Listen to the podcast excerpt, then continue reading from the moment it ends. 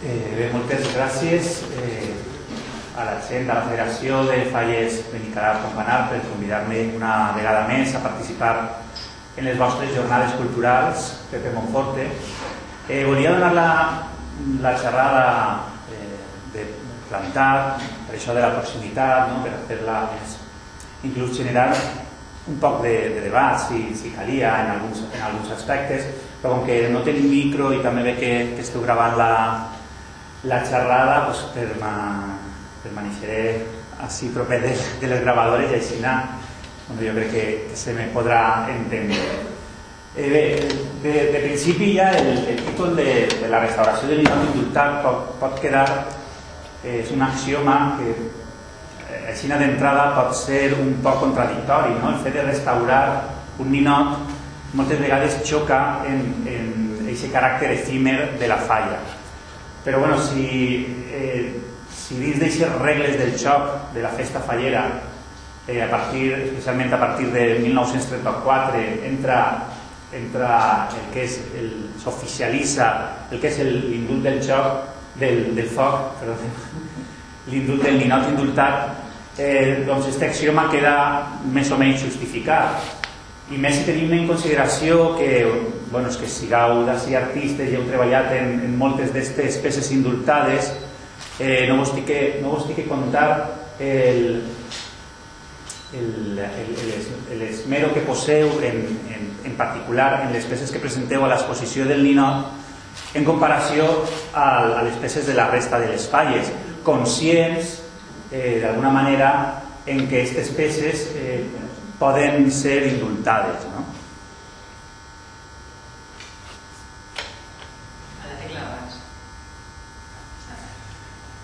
Eh, bé, ja ho ha remarcat Ramon en la presentació, però és indubtable que últimament estem, estem observant certa conscienciació per part de les institucions eh, a l'hora de,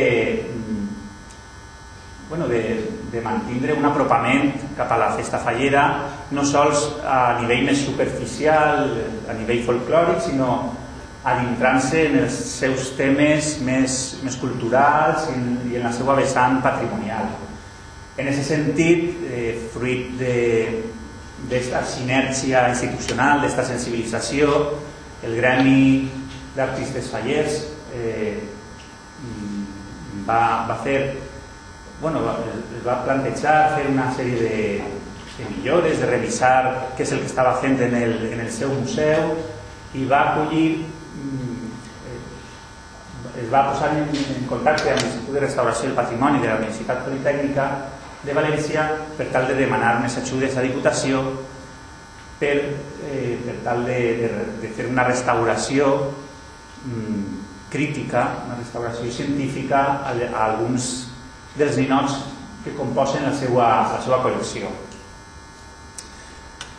Eh, bé, dins del, del treball de restauració que hem fet des de l'Institut de Restauració, evidentment el Vicent sempre ha estat dirigint el projecte, que ha estat parlant-nos en el museu. Eh, jo he sigut un poc el, el, el supervisor tècnic i he participat en, en, en, en alguna restauració, però sobretot aquí ja, aquí hem de lloar és eh, Amparo Lloret, a Irene Segrera i Alba Torró, especialment Amparo, que és la, era la, la coordinadora d'aquest grup de, de treball, que hem estat treballant tant en, en els nostres tallers de restauració com en el museu.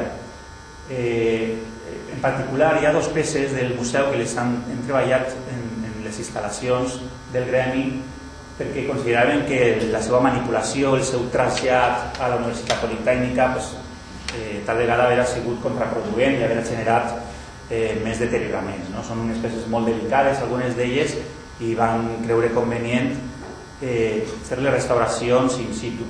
Per altra banda, això el que permetia era als visitants del museu pues, mm, veure eh, certa activitat de, de restauració, certa activitat científica al voltant d'aquestes figures, que no deixa de ser una cosa prou cridanera. Eh, des de la logística del taller, donar les gràcies a Cristina i el que és la gestió d'administració, Ignasi i Mònica, sempre han estat recolzant-nos en, en tota la nostra tasca. Vaig a, eh, com que hem fet la visita i ja conegueu les, les peces que s'han intervingut, eh, molts de vosaltres no, no heu pogut assistir al museu, però vaig a un poc a repassar les peces que, que, que s'han restaurat. Possiblement aquesta siga la, la més significativa i com bé ha dit Vicent, eh, el, el seu, la seva particularitat més, més important és que està, està, mm, no, té, no té motlles, eh, la, la seva realització, excepte el que és totes les moldures eh, de, de, que envolten el país i, i tot el, el seu, el, les molduretes del variatge, tot això sí que està fet en, en motlle, però tot el que és l'escena principal està treballat en directe, amb cartó, amb, amb, amb una sèrie, amb una pasteta que es feia també molt, molt típica, molt habitual als tallers, i bueno, això no es pot, no, no existeix un molde per a treure reproduccions, sinó que, té aquesta potència del, del treball en directe. Bé, el, el criteri de selecció de les obres per tal de, de la restauració s'ha basat especialment en dos, en, en dos criteris, no? dos preceptes que són el primer, la seva, el, el seu estat de conservació i per altra banda la, la seva importància en quant a, en aquest cas en quant a tècnica, les seues particularitats i, i, i la seva autoria, per suposo. Així tenim el grup de, de l'arrastre, l'arrossegament, eh, de Vicente Luna, a banda de la seva grandiositat, cal ressenyar pues, la, la seva textura que, que emana de, de, de la pell dels, dels animals, la seva expressivitat.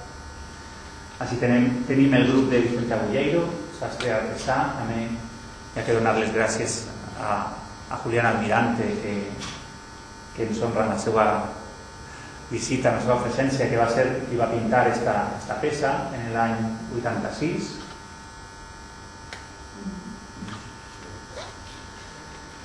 eh, una rara especie de, de Pepe Puche i per últim esta peça de, de Pepe Martínez Mollà del 75 que és una de les primeres peces eh, que, en les que s'utilitza la resina de polièster i la fibra de llibre. Bé, eh, abans de continuar sí que m'agradaria esmentar una sèrie de, de conceptes que encara que són molt bàsics, després ens, ens ajudarà a entendre quin ha sigut l'objectiu de, de la restauració. Mm, si tenim en compte el, el, la història material d'una de, de, de totes aquestes peces o de qualsevol altra obra d'art, eh, comencem en, en, en un estat en el que és el moment creatiu, no? que és el moment en què l'artista eh, comença a fer, a fer l'obra, eh, i que aquesta obra la dota d'unes particularitats eh, tècniques, d'uns certs materials, d'un cert estil i en el cas de les, dels ninots és, li, li inserta dins d'un context d'una obra major que és la falla en si. No? Eh, a partir d'aquest moment començaria una degradació que estaria relacionada amb l'aparició de certes alteracions com a producte de diferents causes de deteriorament. Les causes de, de, de deteriorament poden ser intrínseques, per exemple, en el cas de gastar uns materials que potser són incompatibles uns, uns, uns, uns en altres, eh, poden ser causes de tipus medioambiental, és a dir, a, a estar somesos a unes condicions d'humitat relativa, de temperatura, d'il·luminació, etc.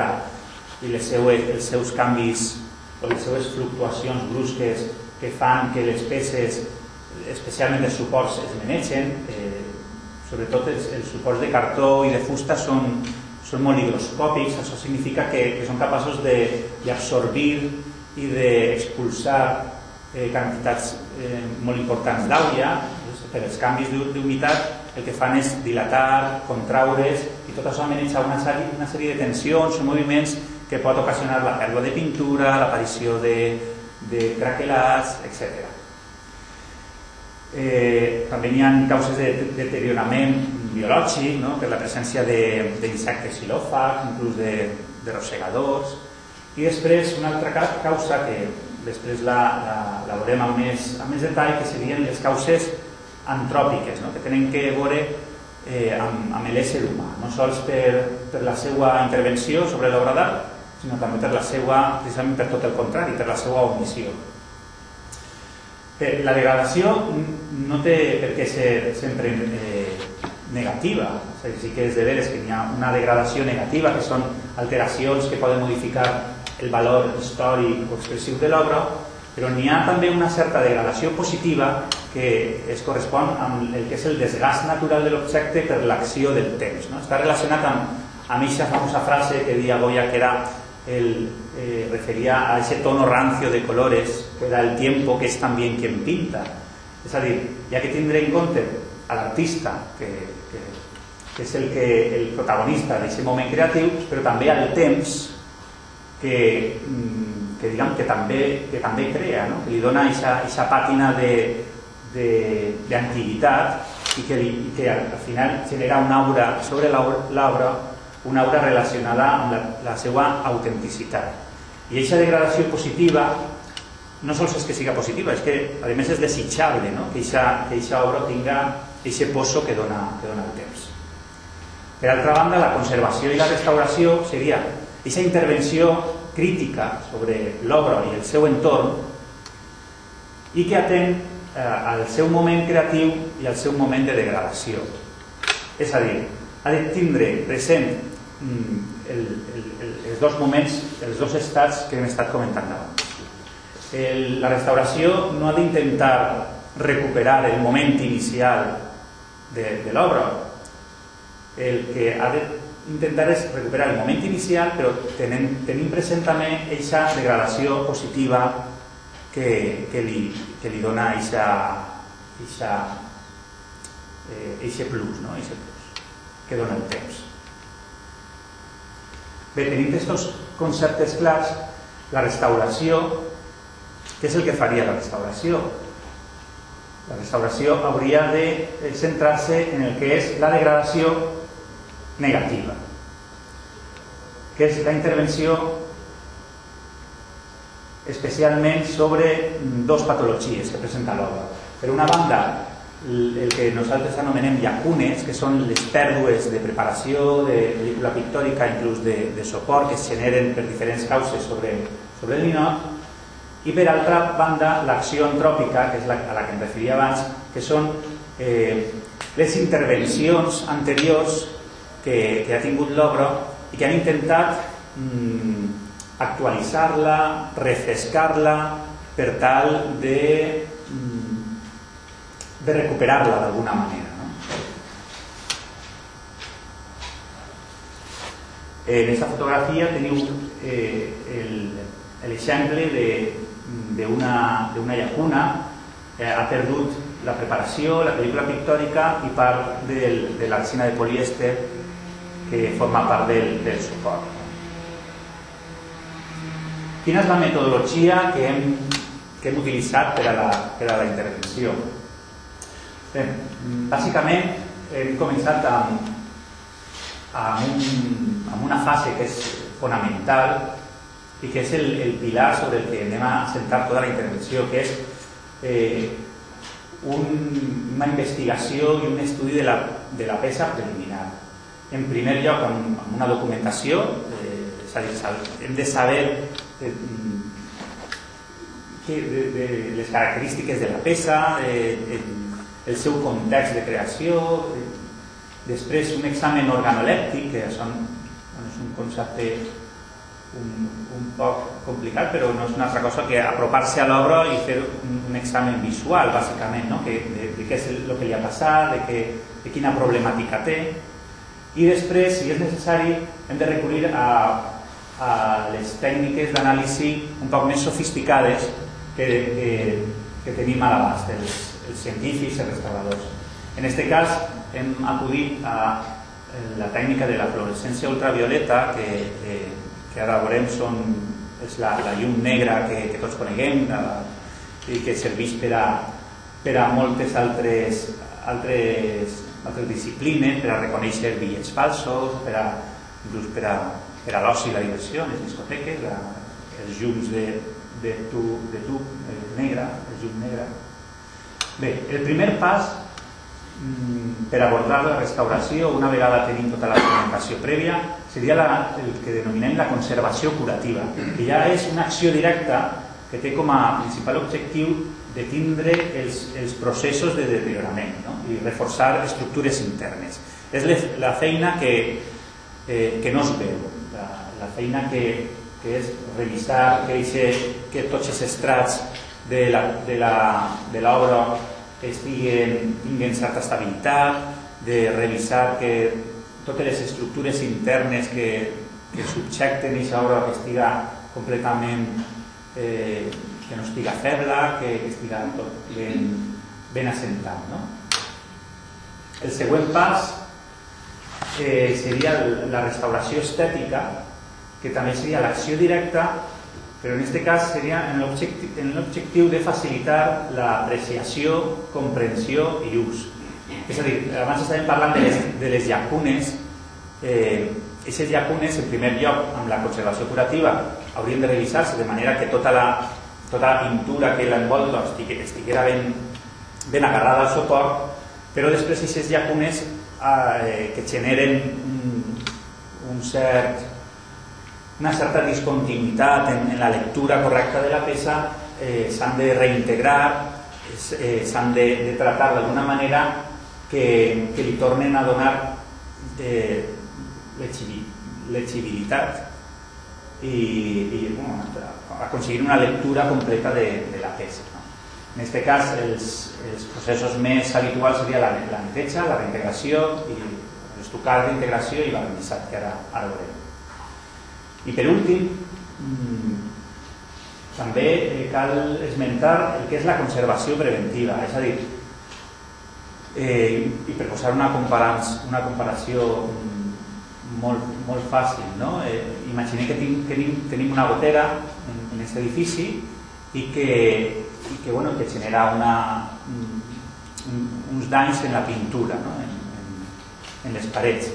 Nosaltres agarrem i pintem la paret una altra volta però no reparem el sostre. Què, què passa? Pues, que quan torni a ploure, òbviament, tornarà a eixir aquest deteriorament. Així passa un poc el mateix. Nosaltres hem fet la, la feina de, de restauració, d'intervenció sobre la peça, però després la peça s'ha de conservar en, en unes condicions que eh, que, bueno, que, que moltes vegades és complicat eh, que, que, bueno, que hem de tendir arribar a, a, a a una certa temperatura, a una certa eh, relativa, eh, evitar mm, la pol·lució, eh, els corrents els corrents d'aire, eh, una certa il·luminació, és a dir, hi ha una sèrie d'accions que, no, que, que, que no estem fent directament sobre la peça, sinó que són accions indirectes en el seu entorn que el que fan és garantir que aquesta peça intervinguda, restaurada, dure molts més, molts més anys o que no continue patint aquestes patologies que anava arrastrant anteriorment. Bueno, de moment estic posant molta lletra, però bueno, també, també hi ha fotografies un poc més avant però m'agradaria que tot això quedarà, quedarà molt més clar abans d'ensenyar-les de, tot. En quant a la investigació i estudi, eh, la veritat és que el, el món de les falles pateix una carència molt, molt gran en quant a, a aspecte. No? Eh, es salven pocs exemples, el més, el, vamos, el més important possiblement siga eh, este, este catàleg en tres volums, que és l'Indult del Foc, obra de l'Associació de Lluís Fallers, que tenim la sort de que no només es centra en la catalogació del Museu Faller de València, de Montolivet, eh, sinó que també d'una manera tangencial, al tractar eh, l'exposició de del ninot de cada any dels, dels indults que s'han realitzat, també tracta molts ninots que es conserven així al Museu del gremi, de manera que d'ahir podem obtindre molta informació i, i, i, bueno, i començar a tindre una, una sèrie d'idees i de fotografies de fa, de fa uns anys, de com es conserven els ninots, etc. Eh, què seria lo desitjable? Lo, desitjable seria tindre un centre de documentació on poguérem extraure documentació de tot tipus eh, sobre les falles. Eh, en, este, en este sentit, també estaria bé, per exemple, que cada comissió tinguera el seu propi arxiu, que cada artista cuidara bé tot el material del que, del que treballa i que després tot, tot aquest arxiu que es genera particularment de cada taller estiguera centralitzat en algun lloc. És tot això són somnis que, que, uno, que uno va tenir, però bueno, esperem que algun dia pugui materialitzar-se i això almenys a nosaltres, els restauradors, ens facilitaria molt la feina. De manera un poc casual, em va arribar aquesta fotografia esta mateixa setmana. Ahí tenim un jove, Julián Almirante, pintant la, la peça del sastre artesà i en el que, bueno, per, per, per molt deficient que siga la fotografia, podem observar les, el, el ductus de la manera de pintar de Julián, la, seu acabament, veiem que la, que la, seu, la tonalitat dels colors que gastava pues, és efectivament la que més o menys tenint en compte també aquesta degradació positiva que dona el temps pues és la que més o menys eh, trobem ara després de la peça intervinguda. Eh, bueno, en, eh, dins de lo que és el, el, esta, esta part d'estudi l'examen visual de l'obra ens dona moltes dades de, de, de què és el que està passant. No? Així no hi ha que mirar molt lluny per a saber que aquesta estructura que forma part d'aquest cavall de l'arrossegament pues, ha patit per les causes que siga, per, per, per vibracions al manipular-la o, o per, per el seu trasllat o per, o per la per, per aquesta manera en què tenen les estructures de manejar-se per els canvis d'unitat relativa, doncs ha, patit, ha patit molt, n'hi ha alçaments de, de pintura que inclús han arribat a caure, a pedres, etc.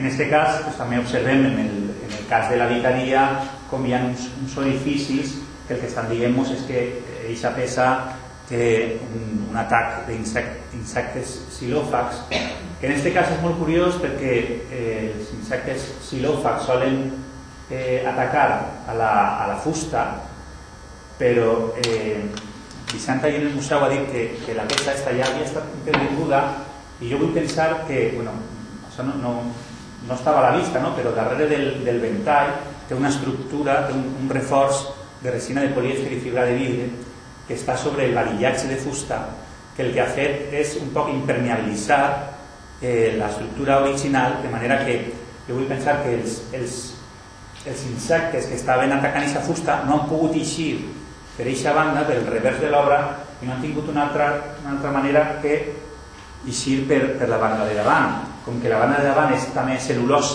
cel·lulosa, eh, un component que, que té la fusta, pues, tampoc eh, s'ha sabut, bueno, no, no menjaven jo mello, però menjaven que digués fregides, no? Eh, han pogut continuem menjant i, i s'han ocasionat aquests orificis per la part mm, davantera.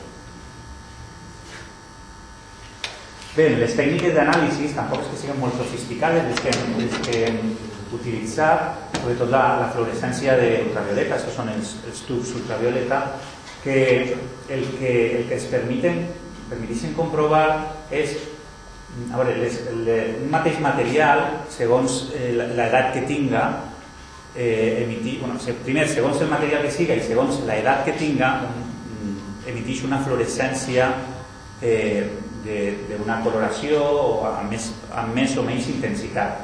En concret, eh, si tenim dos capes de pintura a l'oli, una realitzada en en un temps i l'altra realitzada al cap de 20 o 25 anys, la fluorescència va ser diferent. De mateixa que de, de la d'aquesta manera, encara que el siga el mateix color, nosaltres podem, podem diferenciar eh, quina la part de la, de la peça que, que està repintada. Per posar-vos un exemple, ja que tenim la imatge de fons, que siga l'altra galta, no?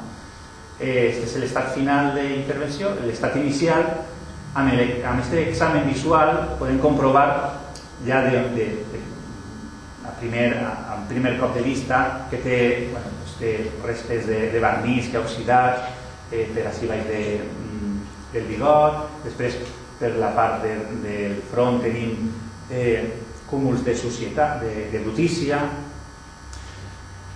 però després a l'aplicar la, la fluorescència ultravioleta veiem com aquestes taques més, més oscures, més fosques, corresponen a, a una intervenció que ha cobert la pintura original i que, i que ha intentat refrescar, actualitzar, reparar l'estat que presentava aquesta peça anteriorment.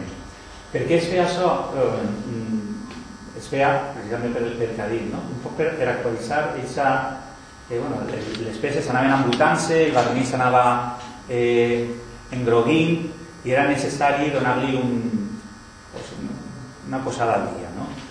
Eh, totes aquestes intervencions, imposta que han estat fetes amb una voluntat eh, immensa i, i un poc també per a el nostre, no sols, al, no sols en el museu s'han fet este, este tipus de, de, el Museu de s'han fet aquest tipus de pràctiques, sinó que això és, és habitual en tots els museus del món. És a dir, el que passa és que aquesta pràctica s'ha abandonat ja fa moltes, moltes dècades, no? i és un poc la filosofia de, de treball que, que, bueno, que, que, que costa que, que Pilar que està tratant de, de el, el museu pues, volen evitar i, i fer una, un tipus d'intervenció més crítica, més, més científica. No? Este tipus de repins hi ha que tindre en compte que la referència que tenien a l'hora de realitzar-lo no és la pintura original. Sobre aquesta pintura original damunt hi ha una capa de brutícia, una capa de vernís, n'hi ha tal vegada altres intervencions d'altres repins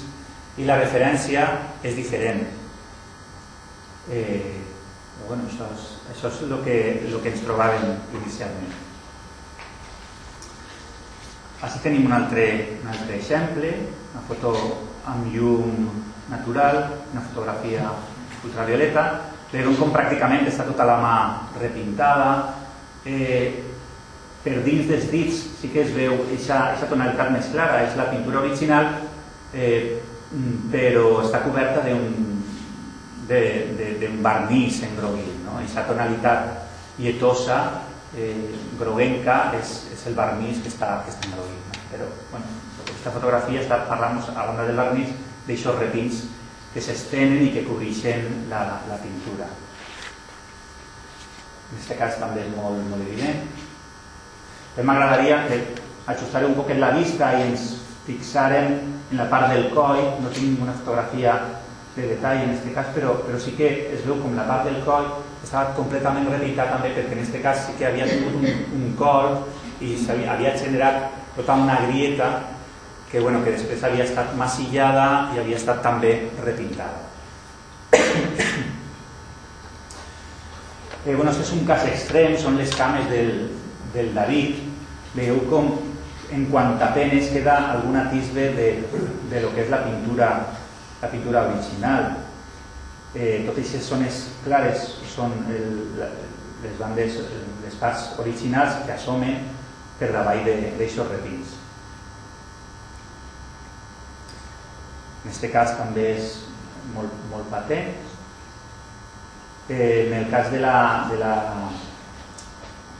de la roba de la, de la xiqueta eh, sí que es veu la pintura original però digueu, no sé si veieu una, molt clara una taca baix de la, de la mànega. I això és un, també un, un repin prou, prou important.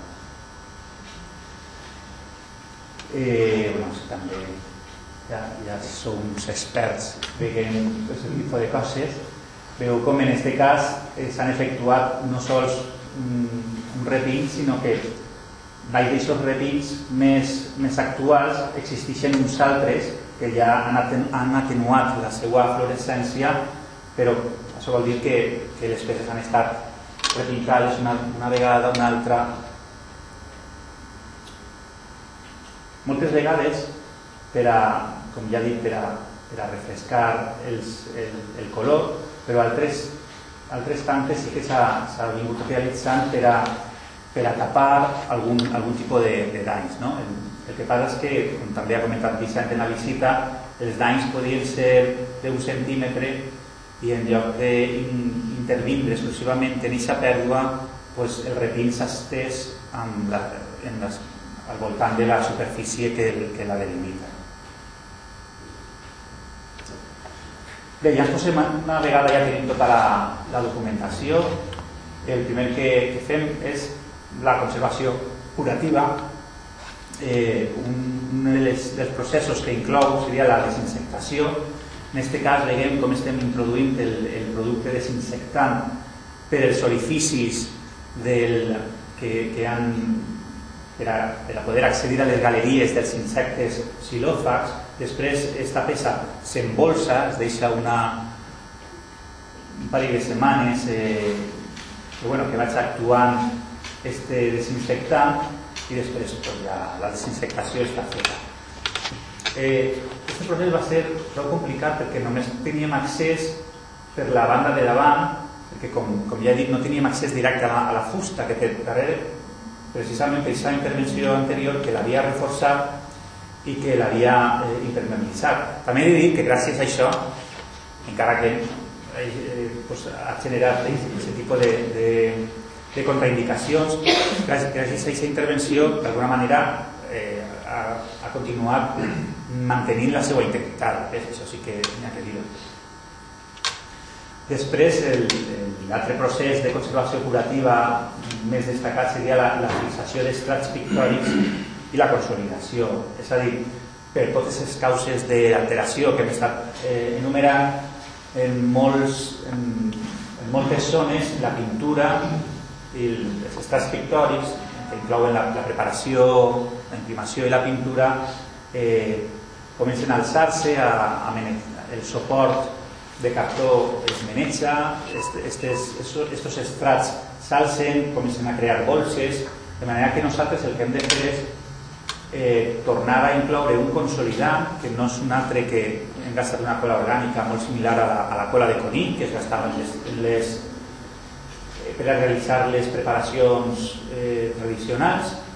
Eh, L'han aplicat a través d'un pincell o, com veieu en este gràfic, a través d'una injecció eh, esta cola este, vaya en, en calent i, en un, i és una cola a l'àvia, el següent pas és mm, tornar a sentar l'estrat que s'ha alçat a través d'una xicoteta planxa calenta que eh, eh, pues, l'adhesiu en la unitat que té i, en, i amb el calor el que fa és tornar al seu lloc i, i queda perfectament fixat. No? Si teniu ho fem a través d'un paper japonès, un poc per a, eh, per assegurar que, que, bueno, que, que, que tot allò quede ben, ben subjecte. I després així tenim eh, planxant eh, la, una zona intervinguda l'aplicació de calor. Després aquests papers és molt, molt fàcil eh, eliminar-los en un poc d'àvia templada s'eliminen eh, amb facilitat. Aquí tenim un altre exemple, per a que no s'apegui l'espàtula calenta en el, en el, primer, en el primer moment de, de la fixació utilitzem un, un eh, que es diu Melinex. En altres casos esta, esta fixació era un poc més, més complexa i necessitaven algun tipus d'adhesiu que penetrara més, eh, veieu que això no és simplement una, un alçament d'estrat, sinó que hi ha un tema estructural un poc més, com, més complicat i el que hem gastat són resines eh, viníliques o acríliques que ens han proporcionat un, una major adhesió. Bé, este tema també ha estat comentant el Vicent en la, en la visita. En, este cas no, no ens servia únicament en la incorporació d'un adhesiu, sinó que per el tema estructural, eh, este tema és la, la línia de junta que, que unia la, la peça de vencedors i vençuts a la seva base, el que, el que hem tingut que fer és eh, incloure un, bueno, unes xulles, la terminologia de la restauració es, diuen unes, unes xulles, uns xicotets llestons de, de madera de balsa molt, molt flexibles que li donaven, que permetien aquest moviment de, bueno, quan la, quan la maneges, quan la transportes i tal, pues que aquesta zona que tinguera certa variabilitat, no? I que, permiti, que permitiera aquest joc. Bueno, eh, este tros de la, de la xerrada potser sigui el més, el més complicat, especialment per a mi, contar en, en escassos en 5 minuts, en què consisteix un procés de neteja és un poc, un poc complicat, no? un bueno, vaig a intentar.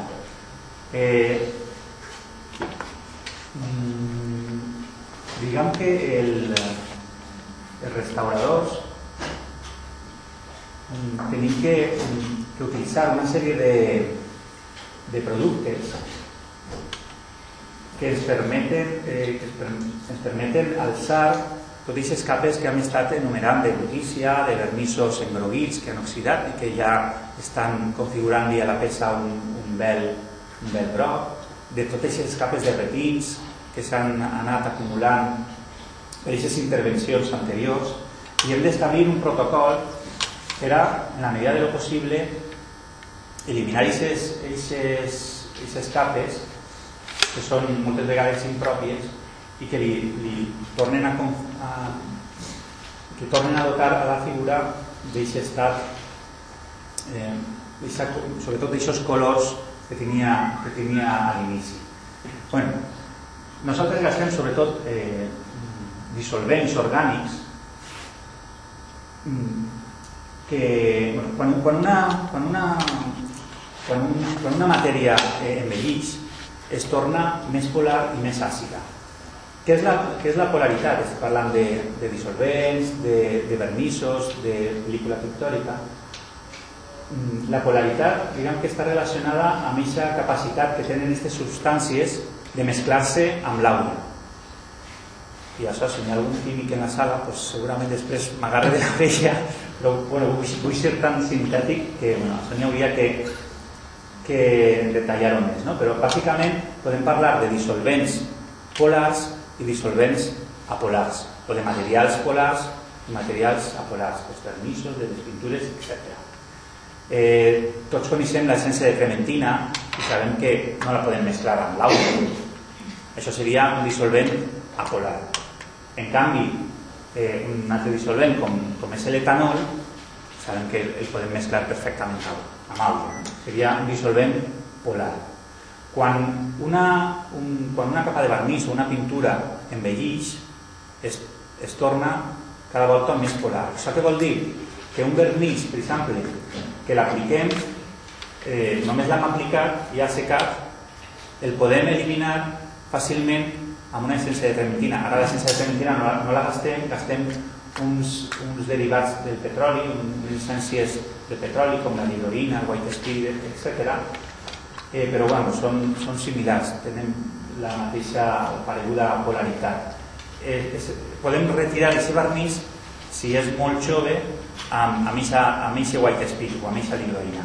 En canvi, a mesura que passa el temps, la seva polaritat augmenta, de manera que al cap de 50 anys, per exemple, no podem retirar-lo en aquesta en substància. Hem de recurrir a, a un dissolvent més polar o amb una mescla de dissolvents més polar. Este és un test que gastem que, eh, que, el que el que fa és un poc medir la polaritat que té la substància que anem a eliminar.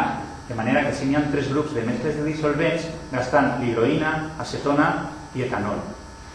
Bé, eh, les columnes que, les últimes tres columnes fan referència, el FD fa referència a la polaritat que aconseguim amb aquestes mescles de dissolvents. Com veieu, n'hi ha dos columnes més que tenen que veure amb altres variants, que tenen que veure amb altres... La polaritat té que veure amb, una, amb, amb, amb, una, tipus de eh, d'enllaços intermoleculars eh, les altres les, les últimes dues columnes tenen que veure amb un altre tipus d'enllaços moleculars. És dir, la cosa mm, és més complexa que, que no només el, el, la polaritat. No? no sé si està quedant molt clar això, és un poc, és un poc, eh, és un poc liós explicar-ho i entendeu, suposo que, també. En aquest cas s'ha invertit l'escala, no? perquè la polaritat és inversament, polar, eh, inversament proporcional al... El, el número de, de, el número de l'escala, quan, més, quan més alt, és més apolar. En aquest cas ho va canviar per a que es vega que la, la polaritat va augmentar, no? per a que siga més, més escala el que vol, vol dir, la línia roja és eh, una, la pintura original veiem com mm, en, en un primer moment la seva polaritat és molt baixa i a mesura que va passant el temps la seva polaritat augmenta. La, se, la segona línia és un repint, una repintada. Què vol dir això? Que una repintada que ha estat efectuada al cap de 30 o 40 anys. ¿vale? Una, una, un repint que cobreix la pintura original veiem com també comença amb una polaritat baixa i que a, a mesura que passa el temps va, va, va fent-se més polar. Els restauradors el que fem és utilitzar aquesta diferència entre, entre la polaritat de la, de la pintura original i la polaritat de la, del, del reping per a buscar un dissolvent, un producte, una mescla de dissolvents que siga capaç de remoure el reping sense afectar a la, a la pintura original, que és la que està baix. Això sí que queda més o menys clar, no? Això bàsicament és la idea. Bé, els productes que gastem, com ja hem dit, són bàsicament dissolvents orgànics, però si us doneu compte també dic que les substàncies quan envellixen es tornen cada volta més polars i cada volta més àcides. De manera que nosaltres també juguem amb el pH de les substàncies. Eh, això què vol dir? Que una, una, una substància àcida, eh, si tenim un producte, un mètode, una mescla aquosa que siga alcalina, podrà manejar aquesta substància. Així que també gastem, per a complicar la cosa un poc més, estos mètodes, estos mètodes acosos. Però això, això no és tot perquè, com ja he dit, el tema estic eh, sintetitzant molt i entren altres factors en joc. De manera que, a mesura que anem incorporant additius a aquests dissolvents orgànics o a aquests mètodes, mètodes aquosos, incorporem tensoactius, incorporem eh, quelats, incorporem agents espessants, doncs treballem en gels i treballem amb emulsions. El tema és un poc complicat, però el que vull que quede clar és que eh, amb la tecnologia que n'hi ha avui dia podem ser capaços d'anar llevant capa a capa eh, tots, tots els sediments que presenta la, una obra fins a arribar a la pintura original. En molts casos, això, inclús amb tota la tecnologia que tenim, no és possible. Per què? Perquè aquests repins, si recordem la gràfica anterior, han estat realitzats tan pronte o tan quasi al mateix temps que la pintura original que han format part d'ella i és pràcticament impossible eliminar-la sense afectar d'alguna manera la pintura original. De manera que en aquest cas el que fem els restauradors és harmonitzar eh, bueno, la intervenció eixa que està feta, però intentem harmonitzar la pintura original amb el repint. els a eliminar, ja he estat comentant-los, sobretot brutícia superficial, repintades i el vernís oxidat. Així tenim ja una, una capa de neteja de, per eliminar brutícia superficial. Eh, ve, veieu que és molt, molt evident de, de quina manera eh, es treballa i el que, el que es pot aconseguir. No? És a dir, en comparació amb les, amb les intervencions que s'han anat realitzant fins ara, eh, les, les intervencions anteriors, diguem, diguem que unes intervencions mm, de tipus, eh, una intervenció additiva, per dir-ho d'alguna manera, perquè el que fa és afegir estrats, afegir eh, altres capes de pintura, i el que fa el restaurador és tot el contrari, és una intervenció subtractiva, és a dir, el que fa és eliminar els estrats. els estrats que s'han deteriorat o, o estrats que estan, mm, que estan invadint o cobrint la pintura original. Bé, tenim l'exemple del que és la, la base, la superfície eh, ori, eh, horitzontal, que és lògicament sobre la que sedimenta tota la pol·lució, tota la, la, la brutícia superficial i veiem, veiem com eh, la part de l'esquerra és l'estat inicial, la part de la dreta és una vegada net el resultat final després de la neteja.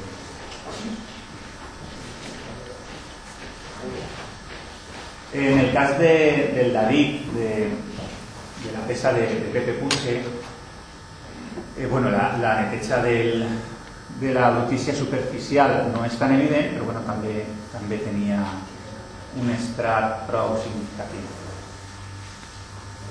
En aquest cas sí que he de dir que els repins eh, no els hem pogut eliminar, que els han fet conviure amb la pintura original, precisament per el que comentava abans.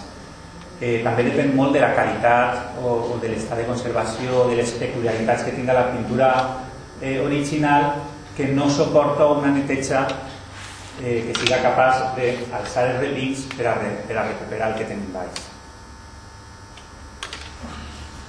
Bé, això és eh, molt curiós perquè este, esta, este element que estava en la, en la muñeca, en la muñeca del, del sastre artesà ens ha servit un poc de, mm, eh, bueno, per, a, per a comprovar quin era l'estat ha servit, ha actuat com a reserva, eh, ha, ha protegit aquesta zona de, de l'oxidació que produeix la llum, de l'acumulació de pols, de les intervencions invasives, de manera que ha eliminat-ho ens serveix un poc de, de, de testit a, a partir del qual tiene una referència de quin va ser el grau de neteja al que, al que hem d'arribar.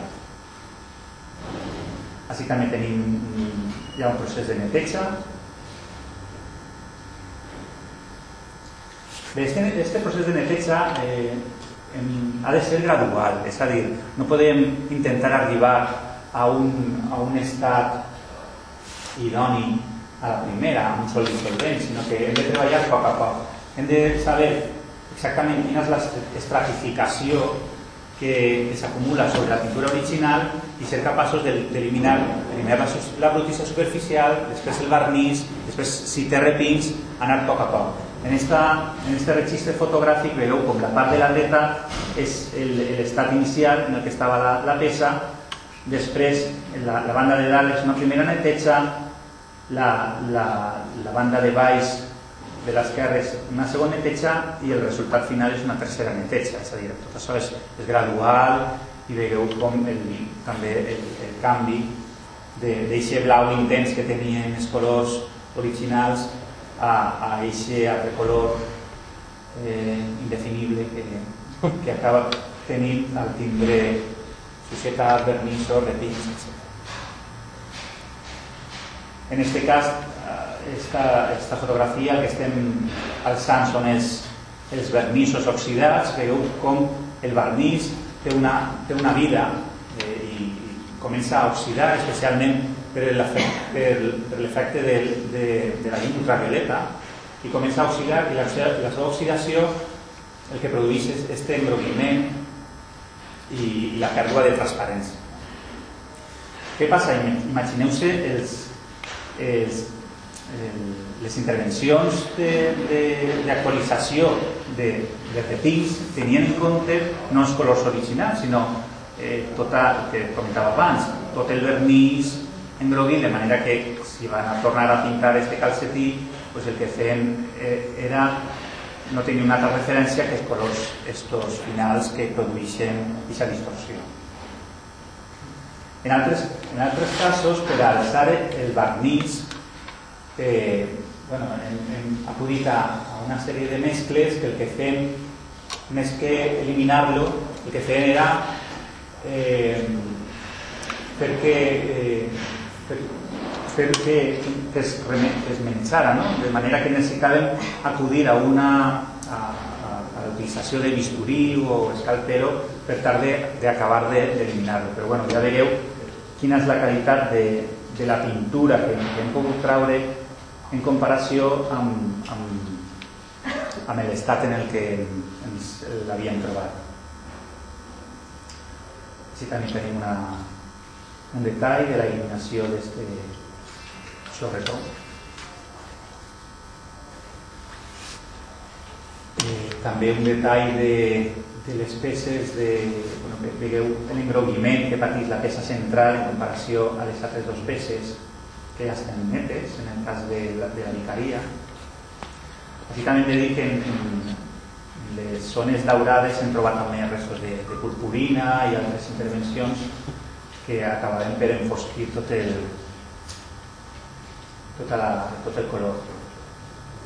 Bueno, això també és molt, molt espectacular, no? Veieu els, els pantalons de la xiqueta d'una rara espècie, el, com encara es veuen l'aplicació del barnís, que en un primer moment, una manera, en un primer moment, eh, qui està aplicant el barnís, pues, precisament per aquesta transparència que té, eh, a lo millor goteja un poquet i bueno, quan engroguís pues, tot això queda molt, molt patent. No? Eh, també el que vull que vos doneu compte és la... Aquestes peces estan realitzades en els anys 80, escassament han passat 30-40 anys, i vegeu quin és el, el, el grau de, de degradació el que han arribat. És a dir, tot això, si, si el museu tinguera una dotació, mm, un pla de... que clar, els recursos que n'hi ha són els que són, no? però per això és tan important mm, replantejar-se quin és el, el, el, la funció de la conservació preventiva, és a dir, quan, quan els ninots arriben al museu tenen que estar, encara que parega que siga molt parega que no es, deterioren immediatament, però veieu que en 30 o 40 anys el, els efectes de la llum el que pot generar. No? Aquí també es veu prou evident, la part esquerra ja està intervinguda, la part de la dreta continua, continua bruta. Aquí estem llevant retins. Com sabem que hi ha un retin? Pues, amb, la, amb la llum ultravioleta. No? A banda dels de retins, en alguns casos ens hem trobat intervencions un poc més, més grans, no? més, que, que el que han fet més que mm, més, eh, més que distorsionar la, el color de la peça és inclús modificar-la morfològicament. És a dir, hi tenim una capa d'estucs que s'han aplicat sobre la galta d'aquest personatge i que, que, bueno, que ahir ens preguntàvem sabíem que n'hi havia retins però ahir apreciàvem des d'un primer moment una certa mm, incoherència morfològica una vegada vam començar a netejar vam veure que efectivament hi havia una capa de, de mig centímetre d'estuc que el que feia era desfigurar completament la cara. Tot això s'ha recuperat, s'ha alçat, s'ha recuperat la pintura original, com veieu està quasi per complet baix d'aquesta intervenció i bueno, s'ha tornat a, a, a aquest estat inicial. Bé, per lo que vos dia també la, la, la banda de baix del que és la front, el front del personatge, veieu així un refill molt evident en comparació al, a la pintura eh, original eh, de, la, de la peça.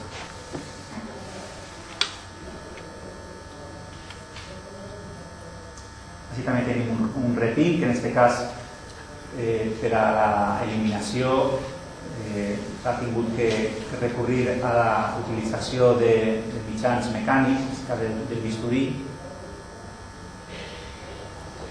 I així hi ha una, una seqüència, si veieu, eh, si recordeu la foto que eh, abans vos he ensenyat d'esta mateixa imatge amb visió ultravioleta, veieu el repit, el tenim més o menys localitzat, jo crec que es, es veu prou bé baix de la, de la mànega, no?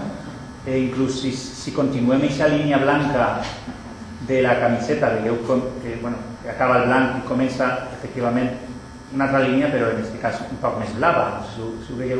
El que he de dir que aquest tipus d'intervencions que estan fetes el que, el que fa l'oli de color, que jo no dubte que aquesta intervenció en el seu dia estiguera molt, molt més ajustada amb la pintura original. Però el que fa eh, la pintura a l'oli és canviar molt ràpidament de color, de manera que, que es veu molta diferència al cap de poc de temps de, de, es pot comprovar la, quasi la, la intervenció a simple vista. I ja veieu com va alçant-se i se repit i baix pues, continuar eh, conservant-se la pintura original.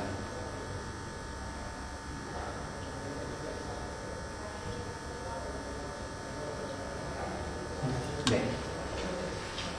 Eh, el procés de neteja ha sigut el, el, més, el més important de, de, la, de la intervenció. De fet, hem comprovat que davall de tots aquests repins, de totes aquestes capes de vernís, de brutícia, etc., eh, existien xicotets d'anys que no tenien, no revistien molta importància, és a dir, sempre tenien pèrdues eh, com a fruit d'algun col, de, però bueno, en este, en este conjunt d'obres no existia ninguna, ningú deteriorament que fora eh, que, que després haurà comportat una pèrdua de volumètrica significant i el que ens hem trobat són simplement pues, xicotets, xicotetes pèrdues, xicotetes llacunes que les hem, hem estucat sempre senyint-nos a la pèrdua, mai, eh, mai hem, hem invadit la pintura, la pintura original, diguem, la, la premissa més important de la restauració, sempre hem de senyir-nos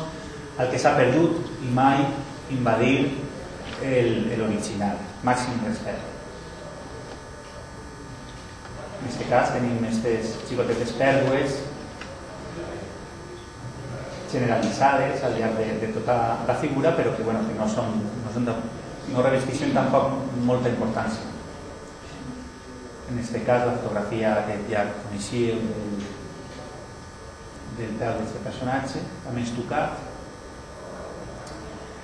I ja per a, quasi per, a, per acabar, eh, a aquestes pèrdues el que anem a fer és reintegrar-les reintegrar cromàticament. Nosaltres l'oli no gastem per a res, fundamentalment per dues qüestions. La primera és per la que vos he comentat abans, que eh, la pintura d'oli és molt inestable cromàticament, és a dir, canvia ràpidament de, de, de tonalitat a mesura que va, va oxidant, de manera que necessitem unes pintures que siguin més estables cromàticament a través del temps. I per, per una segona qüestió, i és que l'oli és molt difícilment reversible. És a dir, nos, nosaltres sí que ens han fet, ja vos he dit, amb molts revins, eh, quasi miraculosament, però altres hem, hem hagut de mantindre-los perquè era impossible eh, la seva eliminació. El que gastem són aquarel·les, que són molt, molt reversibles, en, el, en qualsevol moment es poden remenjar un poc d'aigua, i després ajustem el, el color amb, amb uns pigments que venen aglutinats amb, amb vernís, de manera que el, el, el vernís és molt, molt fàcilment eh, reversible, més encara en comparació amb l'oli de, de, de, amb l'oli llinós, que és el que composa bàsicament les pintures a l'oli. I per últim, un tema fonamental, que és el, el tema eh, del envernissat Mm, no afegim simplement un, un al final, sinó que anem treballant per capes, no? perquè és eh, per aconseguir una, una, un aspecte i una protecció ideal eh, és preferible aplicar, mm, fer aplicacions molt sutils de barnissos i en aquest cas el que han fet és utilitzar dos productes completament diferents.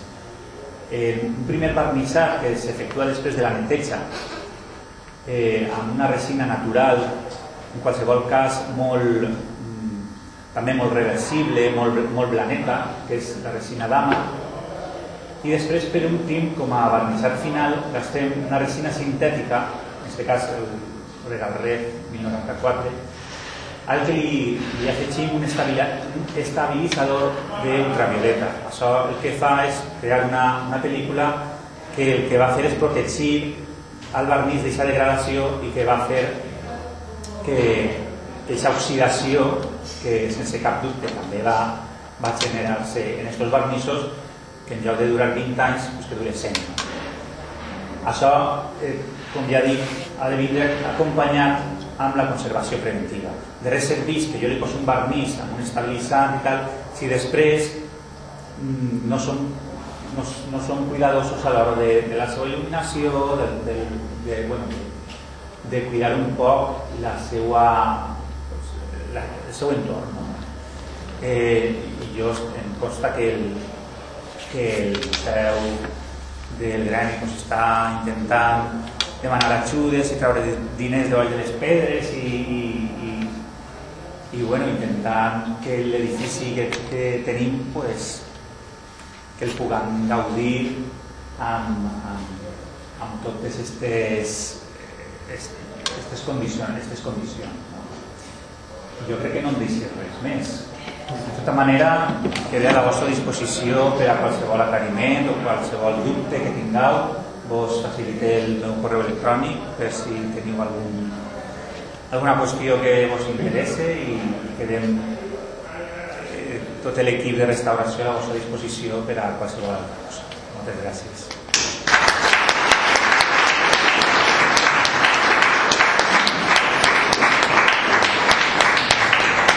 Oh, moltes gràcies, Toni. Si sentiu algun soroll és perquè a baix està organitzant en aquests moments una junta de festejos.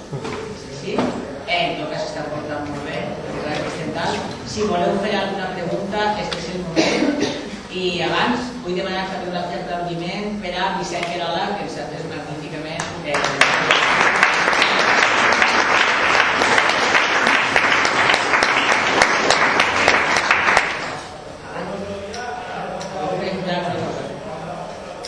Jo vull fer-te algunes preguntes. Has comentat al principi que hi havia tres causes fonamentals per la degradació, que eren les condicions fisicoquímiques, les biològiques i després les antròpiques.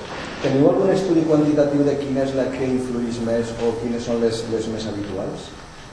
Bueno, en este cas, en este cas, òbviament, per, per les, precisament per les intervencions a les que havien sigut peces, el factor més, eh, més important havia sigut l'antròpic, no? l'antròpic. No? Però aquest tipus d'obres pues, són més altres, tenen més altres casos, una altra casuística. Però en aquest cas és antròpic, és a dir, la, la, la, la, la mà la mà de l'home no? que, que ha intervingut aquestes peces i que, que, bueno, que, que ens hem trobat amb, aquestes patologies de repins i d'estucs que després hem, hem hagut d'intentar alçar.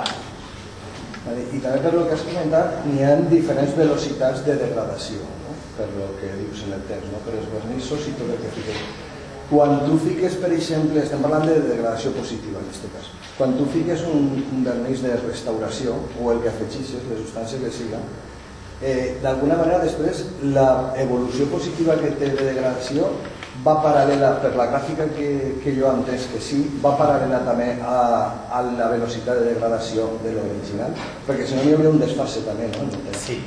Bueno, així jo he posat la, la gràfica, però això tampoc és matemàtic i, i dependeix de molts factors. És a dir, normalment el vernís alcança una polaritat que sempre serà més baixa que la polaritat que alcança el, la pintura perquè, perquè normalment el vernís és molt més fàcil, és molt, molt més blanc, no? és, és més fàcil d'eliminar que un repint d'oli. Però com ja he dit també, no només entra en la polaritat, és a dir, la polaritat està, està relacionat amb un tipus d'enllaç de, intermolecular, però n'hi ha altres, altres enllaços, altres tipus d'enllaços que, que, que condicionaran aquesta susceptibilitat al dissolvent que nosaltres anem a utilitzar. No sé si m'ha explicat. Mm -hmm. Això, hi ha moltíssims factors que entren en xoc, inclús el, el tipus de pigment que, que utilitzes també. És a dir, jo, eh, eh, tots els restauradors saben que si, si, si el donen a llegir enten pintar, eh, netejar un quadre, una, una part que siga blanca i una part que siga roja, tots anem a fugir, a fugir del roig, perquè n'hi ha pigments, el roig és molt més sensible, els verds també, els blaus també, eh, eh, Per altra banda, els pigments que estan, els colors que estan mesclats en blanc de plom pues són, ofereixen més mm, eh, no tanta sensibilitat, són, són més forts i és més fàcil netejar-los. És a dir, hi ha molts factors que jo, jo he intentat sintetitzar molt, però no sé si encara Sí, sí, ho, sí. sí queda clar. I utilitzeu algun tipus d'estratègia, vull dir, alguna zona cega de que si n'hi haguera, per exemple, algun error irreversible, treballeu sobre un punt en, en lo que estem fent i si n'hi ha algun tipus d'error eh, que, no, que no es notara, vull dir que o si es comenceu per algun punt que no siga el més visible i a partir d'ahí treballeu o, o, o Nosaltres treballem, abans d'establir un protocol de neteja, realitzem una sèrie de, de, de proves inicials. Eh, aquestes provetes són, bueno, escassament, són, és un centímetre el que, el que treballem i, i anem de, diguem, de, de menor polaritat a major polaritat. En el moment en què veiem que un dissolvent puga començar a manejar, ahí treballem, inclús, utilitzem microscopia, de manera que, que tot això estiga ben definit. En el moment que tu claves el dissolvent, que ja has començat de més baixet a, a, més alt, veus que ahí ja comença a passar alguna cosa estranya i ja no toca res. I dius, bueno, pues a partir d'este grau de polaritat hem de treballar ahí cap a baix. Que som molt cuidadosos de, de, no, de no cometre cap, cap error irreversible, no? I dos que, le- per lo que jo conec, el, eh, n'hi ha fongs que donen positius a la llum ultravioleta. Eh, està documentat o, o n'hi ha eh, deterioros de, de, la, de lo que és la, el, el, no, la pintura o les capes a causa dels fongs. Dins de les causes biològiques n'hi ha fongs que Sí, de, sí, sí. De fet, més que la llum ultravioleta, el que, el que ens hem trobat són fons eh, de gust humitat i que hem, hem trobat alguna superfície, especialment en el, en el ninot del sastre artesà, bueno, té una sèrie de... mm, a veure si trobo la diapositiva. Una sèrie d'elements Sí. Bé, aquestes, aquestes teles d'ací Mm. són teles exentes que van muntades, no estan encolades, eh, estan estre estretes les quatre d'un mateix molde i per baix es pot veure, és la boca i per baix es pot veure el cartó. Eh, ahí sí que presentaven fongs, fongs, però eren més a causa de la, de la, de la unitat, més que de la llum ultravioleta. Ahí l'última ja, lo, lo que heu ficat al final, heu dit en, en el procés de restauració que fiqueu un estabilitzador d'ultravioleta. Això en una posterior anàlisi, quan llançareu la llum ultravioleta, interferiria en una valoració eh, sobre aquesta intensitat de llum eh, posteriorment? No, no, es, pot, no, es pot fer l'anàlisi perfectament, no interferís. No interferís. L'hora de...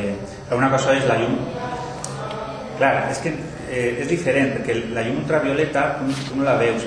Nosaltres treballem amb, amb la fluorescència ultravioleta. És un, és un poc... És, la, és el mateix dins del mate- de l'espectre, és el mateix... Sí, correcte, és, és el mateix, però una cosa és la fluorescència i l'altra cosa és la, la, la incidència de la llum. Vale, gracias. Mira, yo una cosa que que me, que me ha llamado mucho la atención. En fallas siempre se ha intentado que la, digamos, la, impresión final fuese mate. Hace años utilizábamos la cera disuelta con agua el baño María y tal y cual. Cuando aparecieron los barnices es cuando se empezaron a barnizar de mate. El barniz mate, al ser cereo, eh, digamos, el problema que tiene es que con el tiempo enseguida, eh, digamos, se queda con ese color caramelo, envejece más. Y por ejemplo, las chorradas, esas, esas chorreras, si se da mal, corres el peligro de que luego se vea perfectamente.